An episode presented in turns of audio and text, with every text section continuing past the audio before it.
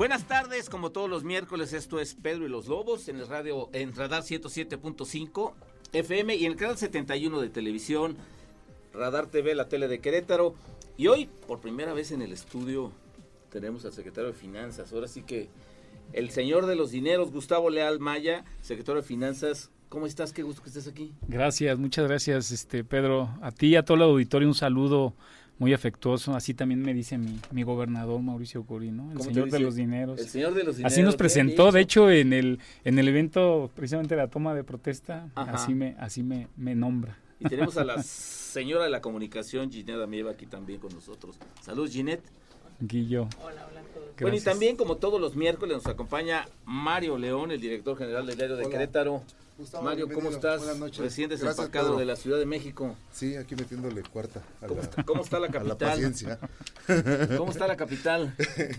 ¿Cuarta la Pues, paciencia? sí, sí, es que hay tráfico allá y acá también. ¿no? Pero, ¿Dónde hay más? eh, allá. allá.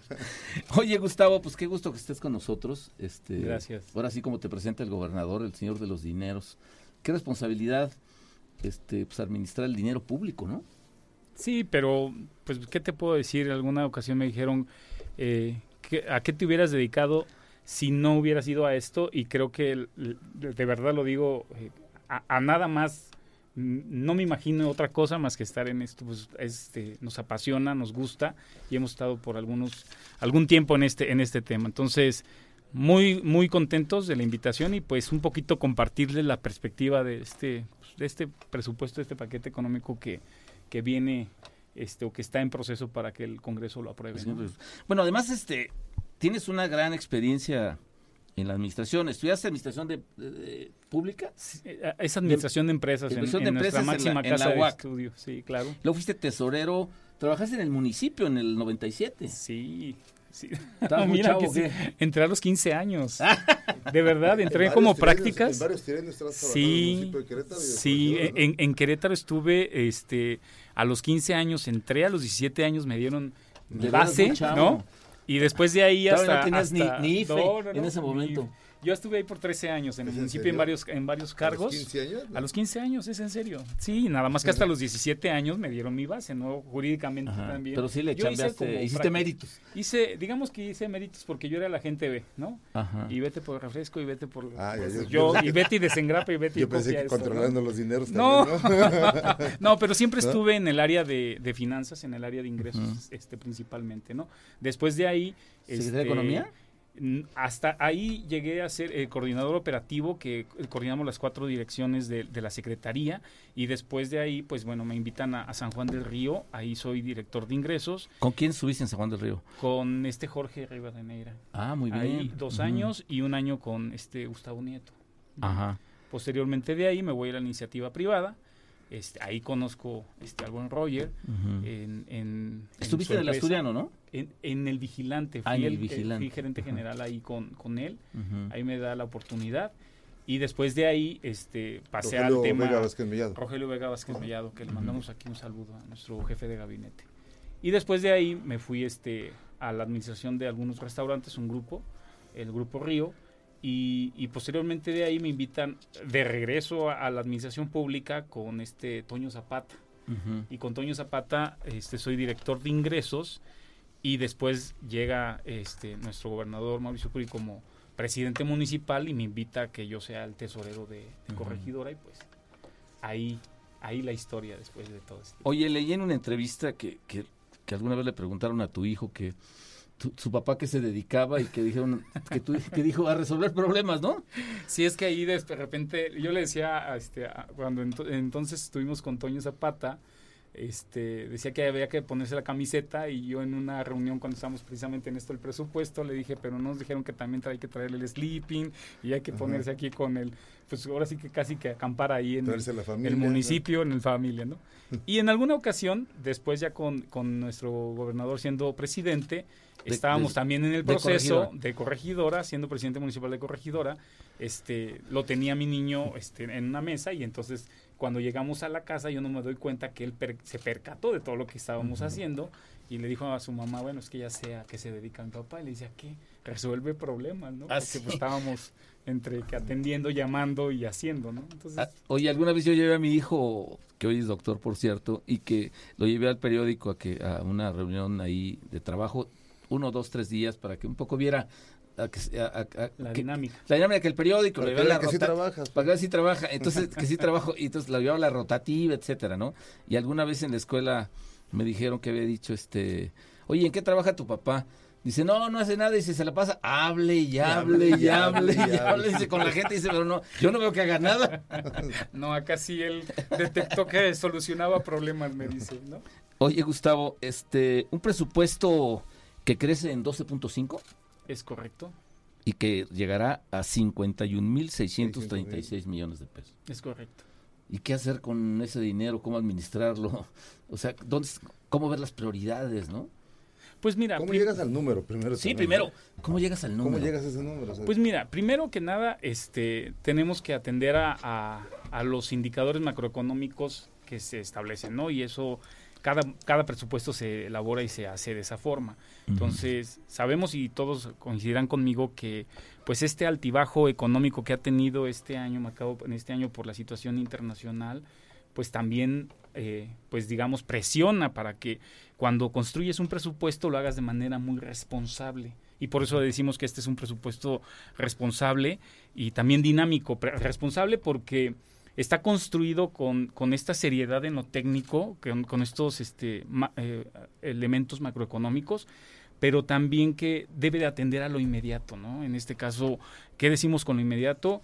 Pues el tema de educación, que, que se está, este, se compone del 29.2% del total de presupuesto, o de salud del 11.1%, este, como una, una, una vertiente importante en este presupuesto, o de seguridad que y buen gobierno que se lleva este el 6.6 solo de la corporación, pero si sumamos a todas las corporaciones de seguridad y de los programas quedan un 15.9. Y en este punto, por ejemplo, ¿por qué decimos que es prioritario inmediato? Pues porque en lo que va de, de, de los dos años de este gobierno se ha acumulado un 39% de incremento a todo el presupuesto de seguridad con un planteamiento del gobernador desde, desde este inicio de año eh, en el programa integral de seguridad que se le va a invertir durante todo el sexenio 4 mil millones de pesos. Es decir, también este, eh, importante como la seguridad pues lo es todo el sistema de justicia que se está este, desplegando con pues con, con este plan que se tiene. Cuatro mil millones durante todos los, ya lo había anunciado desde febrero el señor gobernador, este, durante los seis años en, en un programa que incluye un edificio de atención de seguridad, el nuevo edificio de seguridad ciudadana que estará este, ubicado ahí en... Perdón, patrón, me imagino que ahí está el fondo de lo del reemplacamiento también, ¿verdad? Este, pues digamos que ahí está eso y, y este y todos los demás fondos que tenemos de, de origen pero, pero, digamos que, lo que se recauda por, por lo del reemplacamiento dijeron que se iba para seguridad sí ese ese se fue a, a seguridad movilidad salud y educación. Y tenemos dispuesta una página que lo compartimos con todo gusto donde se pone eh, mes a mes cuánto hemos recaudado y que no se tocó un peso para gasto de operación. es bien importante, fue una ¿no? polémica y que, que, bueno, a mucha gente no le gustó, otra otra gente entendió o entendimos que, es necesario después de tantos años que llevaba sin, sin cambiarse las placas o llevarse un padrón realmente confiable, ¿no? Pero, este, bueno, este, en razón de eso, creo que es muy bueno que, que den un, un, informe muy detallado en qué se está usando. Sí, y está la página abierta, mes a mes se actualiza este, creo yo que, que las finanzas del Estado son fuertes porque su ciudadanía es, es cumplida y es comprometida, ¿no? Y eso es un agradecimiento que tenemos que dar a nuestros ciudadanos porque el, del total que se, que se refrendó o que hoy están al, corriente en el refrendo vehicular, el 96.4 pagó las nuevas las placas, ¿no? Entonces esto pues es un indicador. Sí, 3.4% es lo que, que este, sí, o sea, bueno, en ese en ese sentido tendrá que, que este que atender a, las medidas de un lado de los reglamentos administrativos en tránsito, pero de lo otro para el siguiente año pues este se estará este contemplando para para el, el refrendo. Pero entonces dónde está la molestia si a final de cuentas el 3.6 fue el único que no pagó, o sea que nosotros tenemos una teoría. ¿eh? molesto, Sí, bueno, sí, pero bueno, tenemos una teoría que es el, el porcentaje que, que pudiera ser que hizo su refrendo y lo vendió, ¿no? Y ya no está aquí en el Estado. Puede ser, Puede de, ser. de- de esa Pero- parte, ¿no? Pero si fuera encuesta el más menos, pues sería que todos lo hicieron, ¿no? Es correcto. Pero sobre todo yo creo que es lejos de lo que se, se recaudó y, digo, el motivo, este, 14 años que ya se habían tenido de no reemplacarse, pero sobre todo hoy un padrón que está actualizado y que ya tenemos de- identificado inclusive más vehículos que, que estaban circulando pero no estaban registrados. Hoy tan solo más de 6 mil, 7 mil vehículos casi estamos llegando en este mes que no estaban registrados en el padrón y que ampliamos de 400 a 800 ya y se los, y, lo- incorporaron. y los miles de autos lujosos que traen placas de Morelos. Exacto, y lo que queríamos es evitar otro eso, tema, ¿no? A lo mejor hay más. Eh, sí, exactamente. Pero lejos de eso, creo yo que este, ahí están los resultados publicados hacia qué se está este, eh, eh, dirigiendo el recurso que se recaudó y que no se está tocando para nada en gasto de qué operación, ¿no? ¿La página cuál es? La página es, este, en, bueno, en el portal es finanzas, ah, déjame nada más ahí, finanzas.querétaro.gov. Finanzas.querétaro.gov. Y ahí, vemos está. en- en está cuánto se ha recaudado, el destino que ya se, se ha etiquetado y el rubro, ¿no? Tenemos para obras públicas, salud, seguridad, eh, movilidad, eh, educación. Ahí está detallado el fondo de, del Todo, todo lo que se Con está... toda este, transparencia, bueno, digamos. Sin ningún bueno. problema. Bueno, estamos en Pedro y los Lobos, en el 107.5 de Radar News y en el canal 71 de Radar TV, con el contador Gustavo Leal y Mario León. Regresamos Gracias. luego de una pausa. Gracias.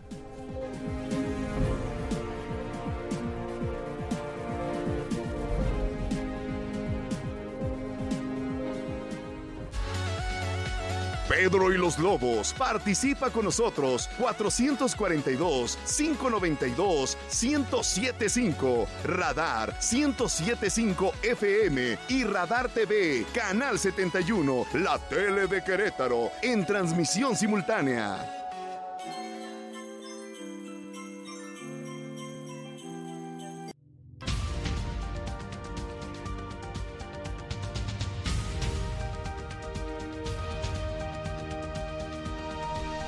No, pero. Regresamos a Pedro y los Lobos, como todos los miércoles, de de 7 a 8 de la noche. Estamos hoy con Gustavo Leal Maya, administrador y secretario de Finanzas del Gobierno del Estado de Querétaro. Pedro. Mario León, director del diario de Querétaro.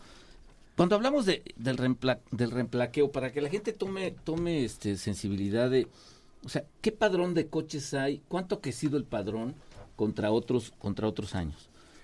Mira, tenemos un padrón de más de un millón de vehículos registrados. Sin embargo, el, el análisis que hace, se ¿Un hace de este- en el estado o en el la zona estado, metropolitana? No, en el estado. Y del análisis que se, se hace, vemos que solamente 800 mil aproximadamente están activos. Entonces, el crecimiento que ha tenido ha variado, ¿no? Este, desde que hubo las disposiciones donde pues se cambió el- el- la forma de tributar, de, de- de ya no tributar de la, de la tenencia, fue cuando este, tiene como esta alta y luego esta baja de, de este padrón, pero ha crecido en promedio como entre un 5 o un 6% del padrón. Eh, últimamente, de lo que analizamos, se incorporaron, les comentaba, más de 6.000, 7.000 vehículos de la- de- del valor de entre los 400 y 800, porque antes el apoyo de la tenencia, para no pagar la tenencia, era Era vehículos que tuvieran de 400 hacia abajo en Ajá. valor, ¿no? Se amplió el año, este año hasta 800 mil y eso vino ok. a incrementar más de 6 mil vehículos en el padrón. que ya le entraron al, al- Y hoy al día beneficio. traemos un indicador de casi el 81% que está al corriente. ¿no? Esa es, De- un- es una muy buena todo. noticia. O sea, a ver, eh, este, llevaba años sin actualizarse ese, ese rango, ¿no? Es correcto. Traíamos un Este- indicador como de entre el 71 y 72%. Digamos que, que pagamos entonces el replacamiento, pero por otro lado nos están también Es- ampliando el rango por- para los coches que valen de, más de Más 400, de 400 mil. que son casi ya todos, Sí. ¿no? Entonces pues ya, ya están ampliando mucho el rango hasta Sí, 800 y mil, antes, ¿no? de, después de los 400 Sí, mil, si sí, tú caías en porque llevaba 400 muchos mil, años que no se actualizaba ese, ese monto, ¿no? Creo Sí, que desde la no, no época de tocaba, calzada. es correcto. Se amplió a 800, pero si tú caías en el monto de los 401 ya pagabas todo el, el impuesto, porque el impuesto de la tenencia sigue vigente.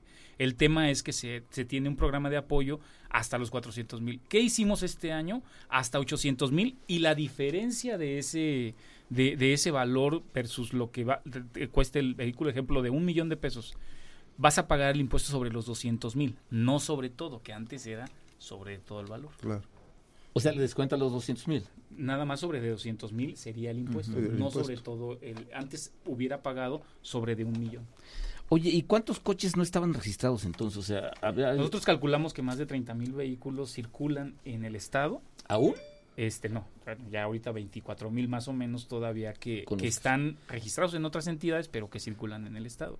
Y la invitación es, Así como ahora tu es más Mercedes-Benz fácil, que traes, ya no... Pedrito. ¿Cómo? ¿Mandé? Así como tu Como el Mercedes-Benz o camioneta, esas, No, ya pagan, una- esas no pagan tenencia, pagan, pagan predial. Yo soy de 400 para abajo. Marito es el que sí. este, Bueno, de, de esos autos son, son muchísimos, ¿no? Son muchísimos Sí. que, que de alguna forma, ¿no cree secretario que, que, que sería bueno llevarlos hacia un esquema de que paguen algo? Porque pues, para quejarse y para, para decir un montón de cosas está muy buenos. y pero, para causar tráfico y pero para, para todo, traer ¿no? placas de Morelos también somos muy buenos. Sí, pero creo que el tema de movilidad es un reto, lo ha dicho nuestro gobernador, y hoy estamos apostándole como lo han estado ustedes notando. Este, el recurso que se re- está recaudando se está regresando a la gente en cosas prioritarias como lo dijimos, la salud, la educación, eh, Sí, las pero obras que hoy paguen estamos, todos, ¿no? Que bueno, la invitación es de que Querétaro es, es este cumplido y que los invitamos a efectivamente a estar al corriente. Ahora, pero legalmente no se puede hacer nada contra esos coches este extranjeros, ¿no? Extranjeros. Foráneos. Digo, foráneos, pues sí. No de momento, ahorita no hay Bueno, extranjeros sí, ¿no? Con Andrés Manuel. Ok. Ahorita no hay nada que hacer. No, ahorita digamos, pues es, hay, libertad de tránsito, este, y, y están registrados en una entidad con, con este, con todos los requisitos y Sí, pero, pero la, normativas en la su verdad que sí es muy injusto que, que, que, que muchos queretanos pa- paguemos las placas y están dentro de tus autos y de repente por tener un coche de lujo y t- tienes la facilidad, que bueno, lo puedes hacer aún teniendo un coche barato, ¿no? Pero, pero es una forma de evadir un impuesto local. O sea, hay que decirlo, eso es evasión fiscal. Pues mira, ahorita lo que nosotros estamos diciéndoles es, ya hay una normativa, ya nos permitieron el- este, en este paquete económico incorporar este beneficio y que hay un beneficio que pudieran acceder. Claro. O sea, si no sea... para que se, animen también a- a, exactamente. a dejar su placa de Morelos, ¿no? Sí, exacto. O de Guanajuato. o de Ajá, Hidalgo. de- No, en Morelos, el Cuauhlos se No, no, el cual es gobernador de medio México, Sí, por lo menos de los fifís, ¿no? Y eso, Oye, contador, digo, perdón, oye, administrador, secretario. Y la, y la, este, y el asunto de la tenencia.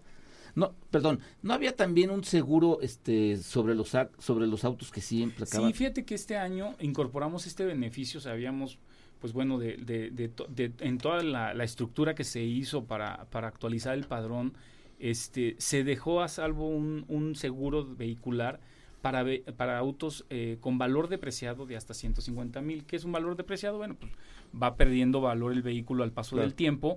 Si te había costado 500 mil hace cinco años, ahorita puede que valga 200 mil, 150 mil.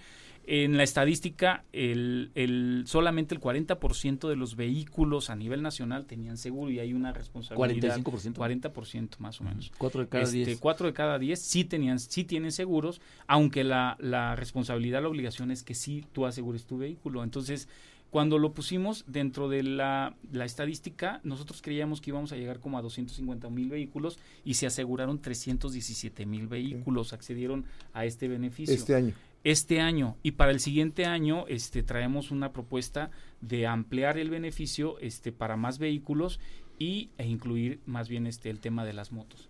Pues bastante cumplidos, ¿no? sí y pues bueno 317 mil se, se dice fácil pero ya hoy día han accedido a este pues el uso de este de este seguro más de 700 personas o sie- 700 eventos Ajá. este y eh, Que han hecho uso de la han póliza. hecho uso y se han este, pagado más de 6 millones de pesos por estos 700 este, incidentes, ¿no? Oye, secretario, ¿y cómo está el tema de las motos? ¿Qué pasa con las motos? No tenían, te decía, el, el- el seguro no se incluía, eh, se analizó y se, se está, este, pues ahora sí que proponiendo incluirlas para que en el pago de su refrendo tengan tengan este seguro Ha también. ¿no? crecido muchísimo, ¿no? El, el parque de... Sí, de son motos. más de 25 mil este, motocicletas las que tenemos registradas en el Sí. pago.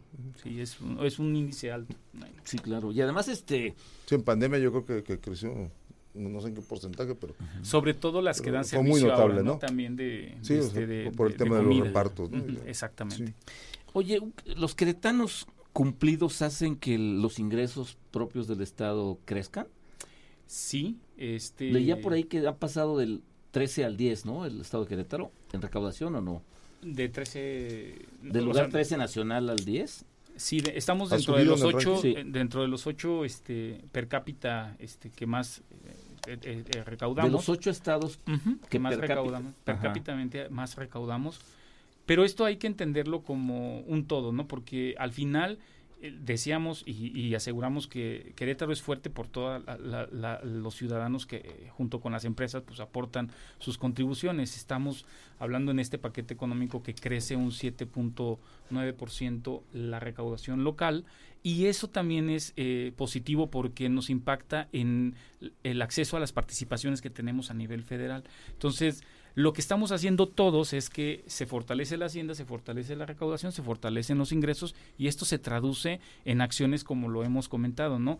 Las prioritarias, ahorita como ejemplo la movilidad, se, se resolvió el tema como un ejemplo eh, del, de la tarifa Unidos, ¿no? Donde el estudiante hoy tenemos, este, pues ahora sí que automáticamente el beneficio con, con, con la inscripción al, al programa social y este y eh, ya no es necesario que ellos vayan a otro lugar para que puedan eh, digamos recibir el apoyo es en automático y la tarifa para ellos es de dos pesos. Eso es uno de, tantos ejemplos que podríamos dar.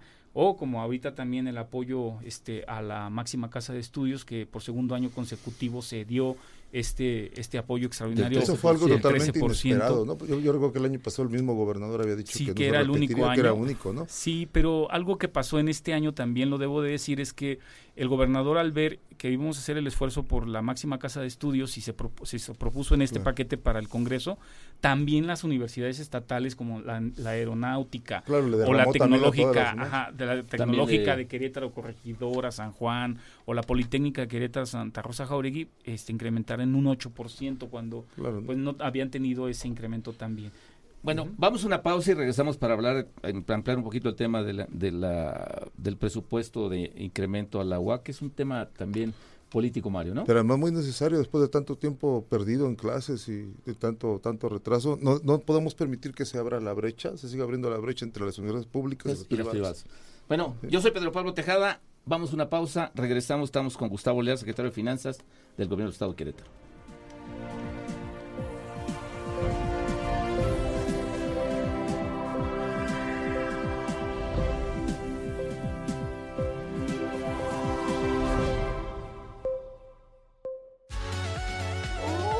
Se dice, cómo se dice y quién lo dice. Pedro y los Lobos. Continuamos por Radar 107.5 FM y Radar TV, Canal 71, la tele de Querétaro, en transmisión simultánea.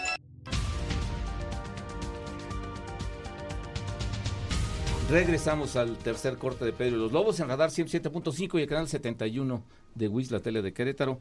Estamos con el secretario de Finanzas, Gustavo Leal. Maya y Mario León, que nos acompaña en el, análisis. Secretario, los queretanos, como tú dices, pagan. Las administraciones, o sea, los administradores de los dineros públicos, los secretarios de Finanzas, regularmente han sido gente este, que le ha cumplido a los queretanos, ¿no?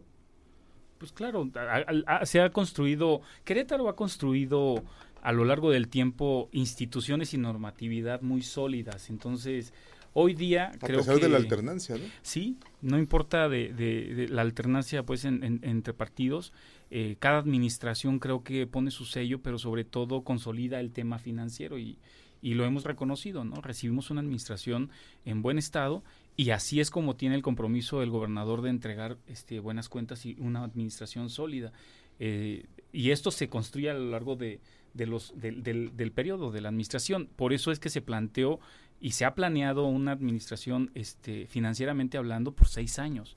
Y lo que nosotros ahorita compartimos es que el presupuesto que hoy estamos, este, se está ahora sí que analizando en el Congreso, es el capítulo 2 de 6. Ya el primer capítulo, digamos, se cumplió en este año fortaleciendo la recaudación de la hacienda municipal y eso nos va a beneficiar en los ingresos federales que vamos a recibir también. Es una ocurrencia de este año, pues, Y el siguiente año, digamos, va a atender a lo inmediato, ¿no? En lo inmediato, como lo decíamos, pues en educación, en salud, en seguridad, pero un tema también bien importante es eh, con las mujeres. El gobernador dijo que iba a ser el gobernador de las mujeres y hoy el Instituto Queretano de las Mujeres tiene en propuesta un 80% de incremento en su presupuesto.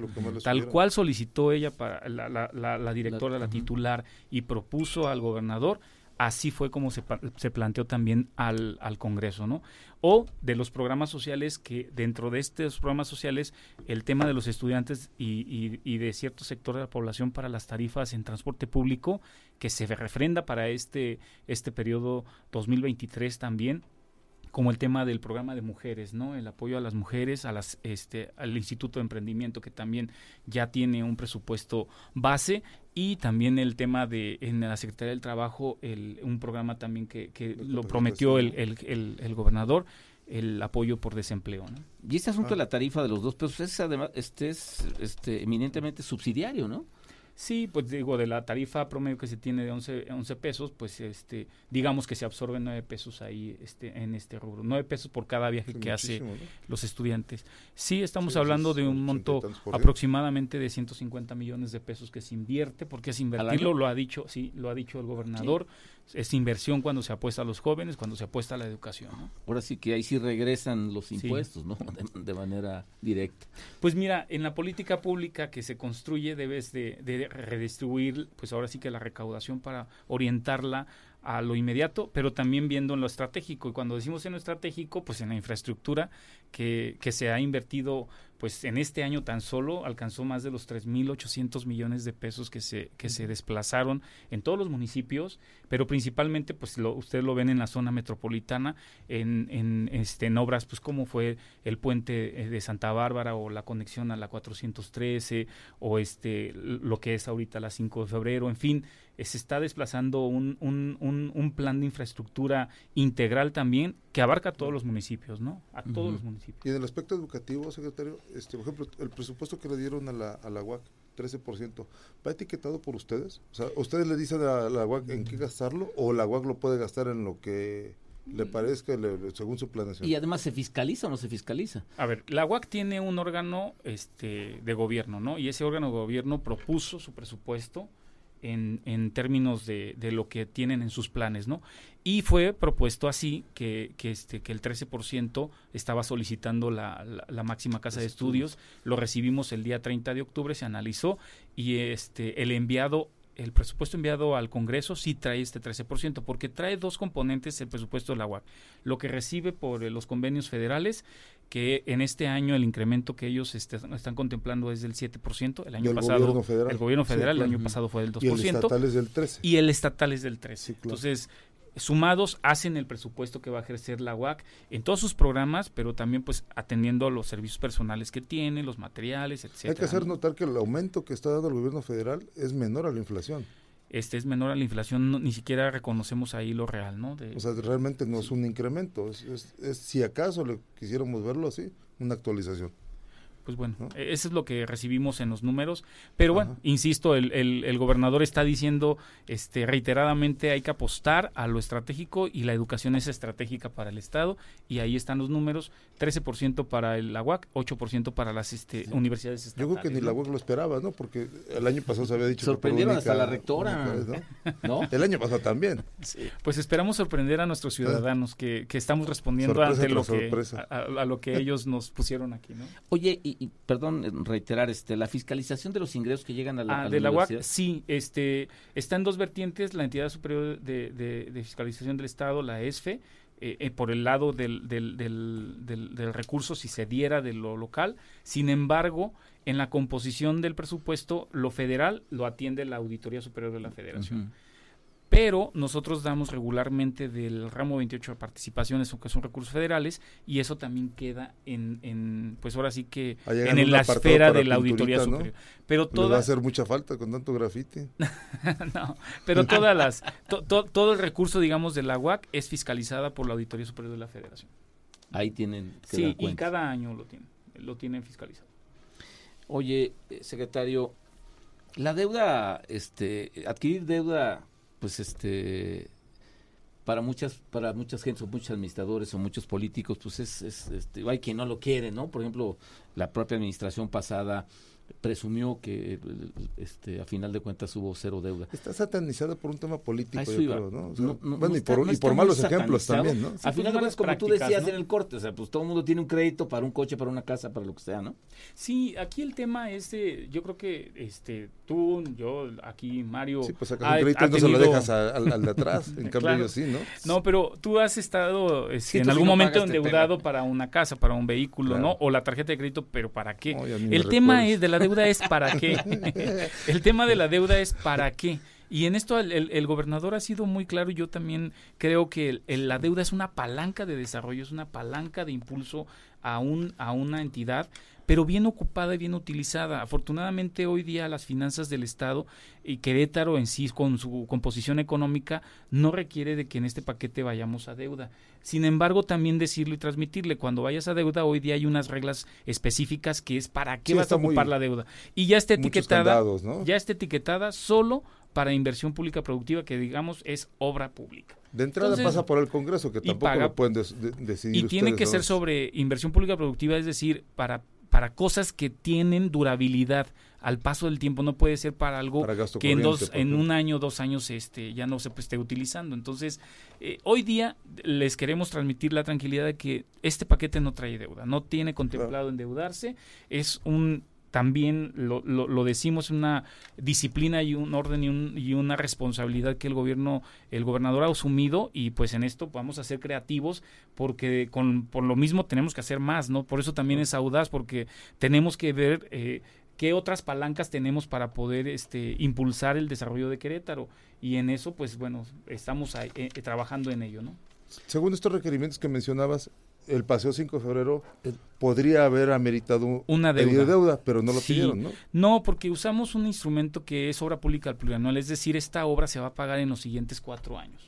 Y ya se tiene etiquetado y ya se está Y además este, tiene la del considerando. Estado para hacerlo. Correcto, correcto. Entonces, pero no podíamos esperar a, a, este, a tener o a reunir los siguientes cinco años el recurso, si habíamos esperado porque la, 50 necesi- años, la secretario, necesidad es no hoy. tenemos que esperar más. ¿no? Sí. Y en eso yo creo que debemos de reconocer que todos estamos poniendo de nuestra parte, ¿no? Porque evidentemente que sabemos eh, la situación afuera pues está en el tema de la movilidad también es, es este es, es, este importante, ¿no? Pero eh, creemos, estamos seguros que va a ser eh, una de las eh, obras emblemáticas que, que más desarrollo e impulso va a traer para el Estado, ¿no? Muy pero bien. sobre todo sin deuda.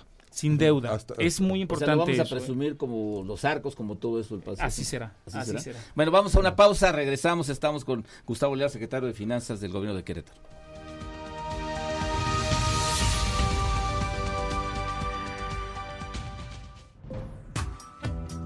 El territorio está destinado. Radar 107.5 FM y Radar TV, Canal 71, la tele de Querétaro. El punto de encuentro de Pedro y los Lobos. Regresamos.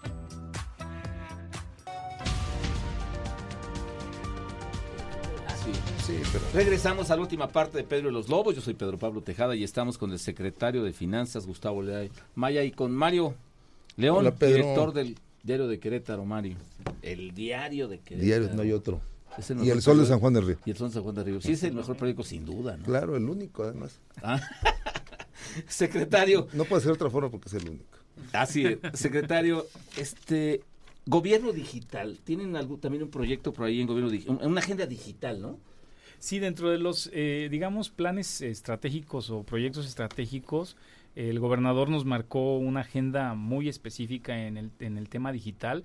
Se, se, se, este, se propuso este programa o gran plan integral de Querétaro Digital que no solamente compone el tema de gobierno, porque hoy día la pandemia, ustedes lo saben, pues nos, nos aceleró el tema a todas las empresas y a los gobiernos de que todo sea digital. Derivado de eso, hay tres, cuatro componentes, digamos, de esta gran estrategia que es hacer un gobierno digital que te sea a ti como ciudadano fácil hacer un trámite sencillo. Eh, por otro lado, es la economía digital que, Sí, nos que hay que acostumbramos a impulsar, hacerlo ¿no? toda a distancia, ¿no? Ajá. Cada vez más pedimos y, eso. y ¿no? en el tema de Que las empresas mantenga. es que les podamos facilitar plataformas donde puedan comercializar o ofertar sus, sus este, productos también eh, de forma digital. En la sociedad creo que tenemos una brecha digital que tenemos que reducir y esta brecha digital también va a impactar en la laboral, en la económica, en la social.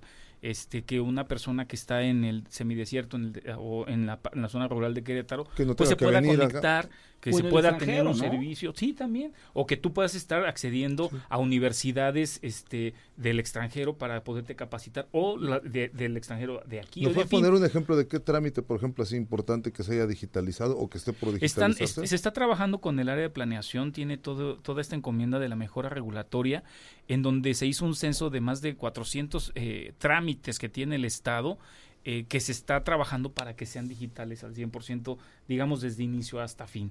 También de ahí derivó que se, se propuso una ley de gobierno digital y una ley de firma electrónica para reforzar y este pues ser la base jurídica para que se pueda plantear toda la estrategia que se está desarrollando. Entonces, eh, si quieres hacer pues un alta de un vehículo, nosotros estamos este pues est- eh, trabajando para que tú puedas hacer un, un preregistro y el trámite ya al final sea muy fácil, ¿no? O un- una baja o un cambio de O propietario. la licencia. O bueno, una licencia que ir de- porque hay que manejarla. También están Y, ahorita y la puedes reprobar.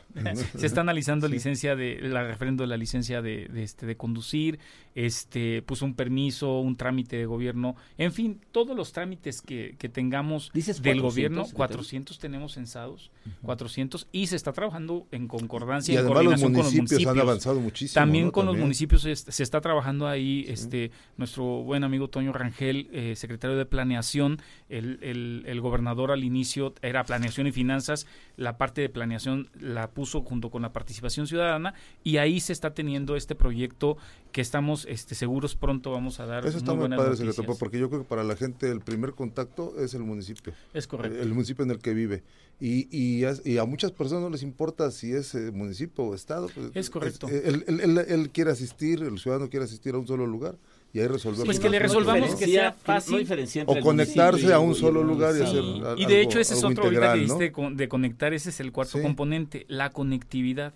La conectividad estamos haciendo un planteamiento que nos está ayudando ahí precisamente en nuestra máxima casa de estudios en ver cómo con la infraestructura que hoy tenemos podemos ampliar la cobertura de internet para toda la zona, este, sobre todo el semidesierto y la zona serrana de Querétaro y que el, eh, un estudiante, una persona de, de, de, pues desde Jalpan, Peñamiller pueda hacer un trámite o se pueda, insisto, capacitar o pueda Claro. comercializar sus productos desde su hogar, ¿no? Hoy en día puedes comprar estamos. hasta un coche por internet, ¿no? Puedes hacer muchísimas cosas, pe- pedir comida, pedir un, médico, farmacias, todo.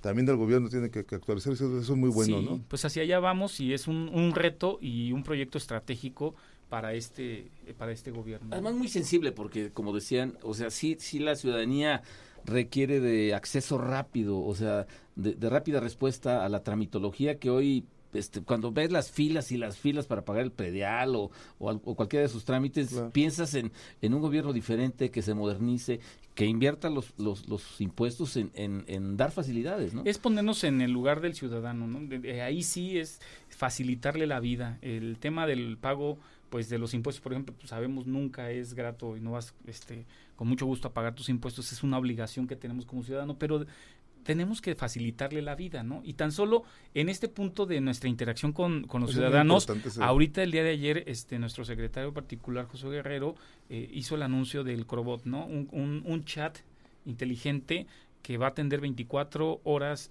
al día, 7, siete días a la Con semana. un WhatsApp, ¿no? Es un WhatsApp, entonces con, con este con cierto, un menú con, con ya empezamos, este es el lanzamiento, es el inicio, ¿no? Ajá. Este, puedes ver las rutas de- del transporte, estás, puedes hacer ahí tu pago de, de- de vehiculares, puedes acceder a, a, este a contactar para el Instituto de las O te Mujeres. puede direccionar a, a la instancia donde tienes Exacto. que presentarte o si quieres ahí ¿no? consultar este Sí. más información o, o- o ser atendido por una persona también te lleva. Entonces, este es el inicio y lo lanzaron este el día de a- ayer, anteayer, perdónenme si, si me equivoco. Este, pero bueno, el- el- la, la- la estrategia de atención ciudadana que está llevando el secretario particular Josué Guerrero, pues está en- englobando las, los esfuerzos de todas las dependencias para poder facilitarle la vida al ciudadano. Y es 24-7. hay que decirlo 24/7, eso, ¿no? es correcto. José Les invitamos a que, a José que Guerrero lo es Chepe, ¿va? el buen Chepe. Este le muchacho que tiene alguna aspiración allá para corregidora. Hacer mejor cada día. Secretario, muchas gracias. No, Estamos con el secretario de Estoy- Finanzas, Gustavo Leal, secretario de. Finanzas del Estado de Querétaro. Mario León, director del Diario de Gracias, Querétaro. Pedro. Felicidades, Gracias. secretario. La verdad que, que- creo que sí vale mucho la pena lo que están haciendo, sobre todo eso de acercar al gobierno a la, a la ciudadanía y apoyar más, a- más a la universidad, porque la verdad es que perdi- perdieron perdimos muchos años. Y mira, de- de ciudadanos estudio con la cumplidos pandemia, ¿eh? merecen autoridades cumplidas también, ¿no? Estamos para servirles, la- les agradecemos la verdad el que nos den el espacio, eh, reiterarles, eh, reiterar que es un eh, capítulo 2 de 6 que estamos entregando que va a cubrir y cumplir con lo inmediato, pero sobre todo que el gobernador nos ha instruido a todo el equipo de trabajo de es- el esfuerzo, de los talentos, de, de los trabajos para que podamos llevar a Querétaro pues a ese siguiente nivel que queremos, ¿no? Entonces, entregamos un presupuesto que hoy eh, está en manos del Congreso, que sabemos que va a impulsar el desarrollo de Querétaro. Ahora Muy que bien. Es una historia de que continuará, ¿no? Continuará. Muchas correcto. gracias, secretario Gustavo gracias, Leal, secretario Gracias, Finanzas del Estado de Mario. Querétaro, Mario León. gracias. Gracias al, al staff de producción Ángel Sánchez, David Castellanos, el Chino y Jesús Muñoz. Nos vemos el próximo miércoles. Gracias.